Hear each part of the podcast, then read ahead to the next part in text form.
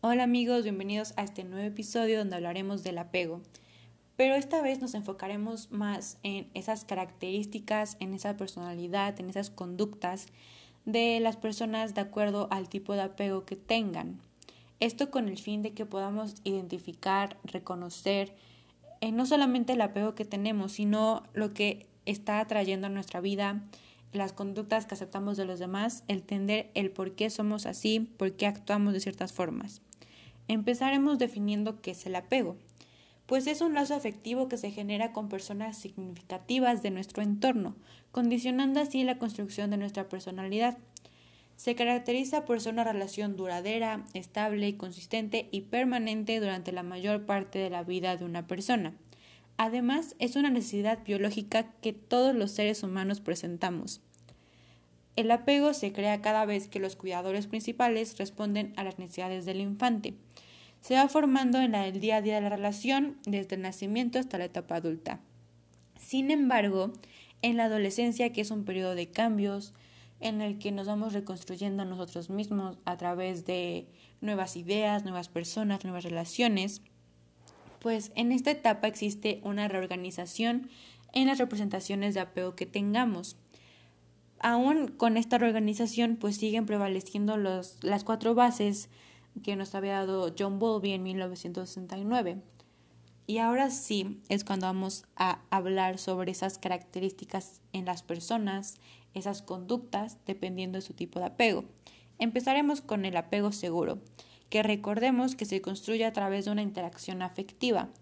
Este tipo de personas suelen mantener relaciones sólidas, duraderas y de confianza, tienen mayor autoestima, no le temen al abandono, valoran su independencia y son capaces de expresar sus necesidades y sentimientos hacia los demás.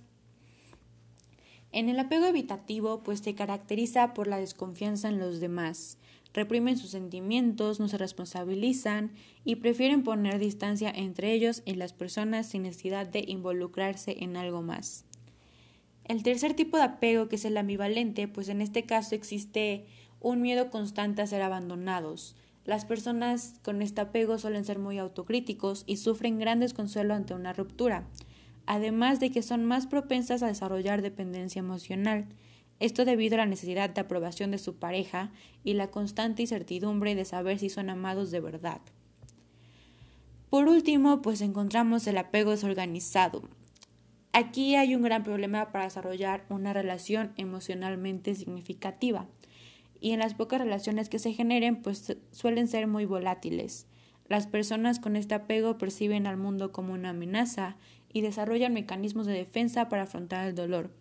De igual forma suelen ser personas con alta carga de frustración e ira. Parece que rechazan cualquier tipo de relación, pero en realidad en el fondo es lo que más anhelan.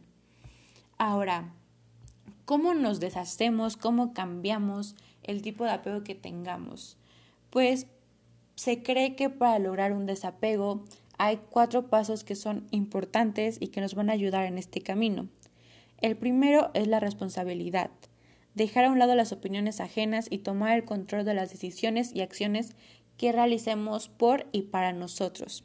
El segundo paso se enfoca en vivir el presente, el asumir la realidad en la que estamos aun y cuando no sea la deseada. Promover la libertad propia es el tercer paso, esto es saber dar y permitir recibir sin culpas ni presiones. Y por último, pues nos encontramos con la impermanencia, el estar conscientes de que las pérdidas van a suceder en algún momento. Nada ni nadie es para siempre. Se debe asumir la idea del cambio y la pérdida como una ley vital que debemos aplicar en todo momento. El desapego no busca ni significa cortar vínculos y establecer relaciones y calidad emocional más bien busca el entablar una unión por decisión y no por necesidad, el tener relaciones a conciencia y con un bienestar emocional para todos. Aquí hemos llegado al fin de este episodio, espero que les haya gustado y nos vemos en la próxima.